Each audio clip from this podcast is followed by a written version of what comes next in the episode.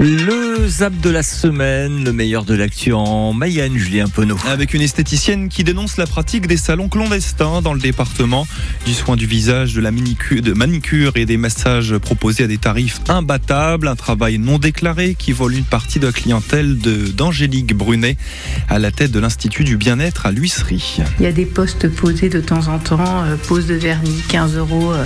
Moi, une pose de vernis semi-permanent, c'est 33,50 euros. Je mets à peu près 45 minutes, 50 minutes. C'est pas possible que ce soit des professionnels euh, qui sont euh, déclarés, qui ont un institut. euh, c'est juste impossible. Des éleveurs scandalisés par les propos de Bruno Le Maire qui, en inaugurant une usine 100% végétale, a vanté les vertus de la viande sans protéines animales. Vincent Noël, agriculteur à Beaulieu-sur-Oudon, s'est adressé au ministre de l'économie sur les réseaux sociaux pour lui dire tout le mal qu'il pensait de sa sortie. Reportage signé Martin Cotta. Le ministre de l'économie a expliqué que les protéines animales généraient trop de gaz à effet de serre. Réplique de Vincent Noël qui filme de l'herbe. Ça, ça capte du CO2.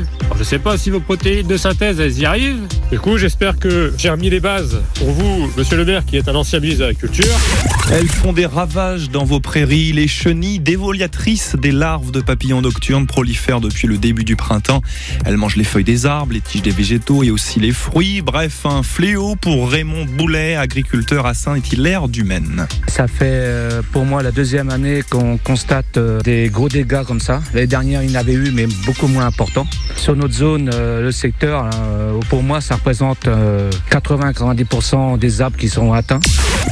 Les chiens, ça aime les caresses, et bien les poules aussi. Et c'est très sérieux aujourd'hui à Chaillan. L'association d'accompagnants pour les relations homme-animal vous donnera de précieux conseils pour entretenir de bonnes relations avec les gallinacés. Vous pourrez même passer un permis poule, une formation ludique pour bien comprendre leur comportement. Lise Ledel, spécialisée dans la médiation animale, est la créatrice de ce dispositif très original. Ça peut s'apprivoiser, comme les chiens. Enfin, on peut les caresser, elles peuvent répondre euh, à leur prénom ou à Ah oui. bruit, elles peuvent venir. On peut dire cocotte à une poule, elle, vient, elle va venir pour, euh, pour être caressée. Oui, c'est possible. Le zap de la semaine, c'est à réécouter sur FranceBleu.fr et sur votre appli mobile ici.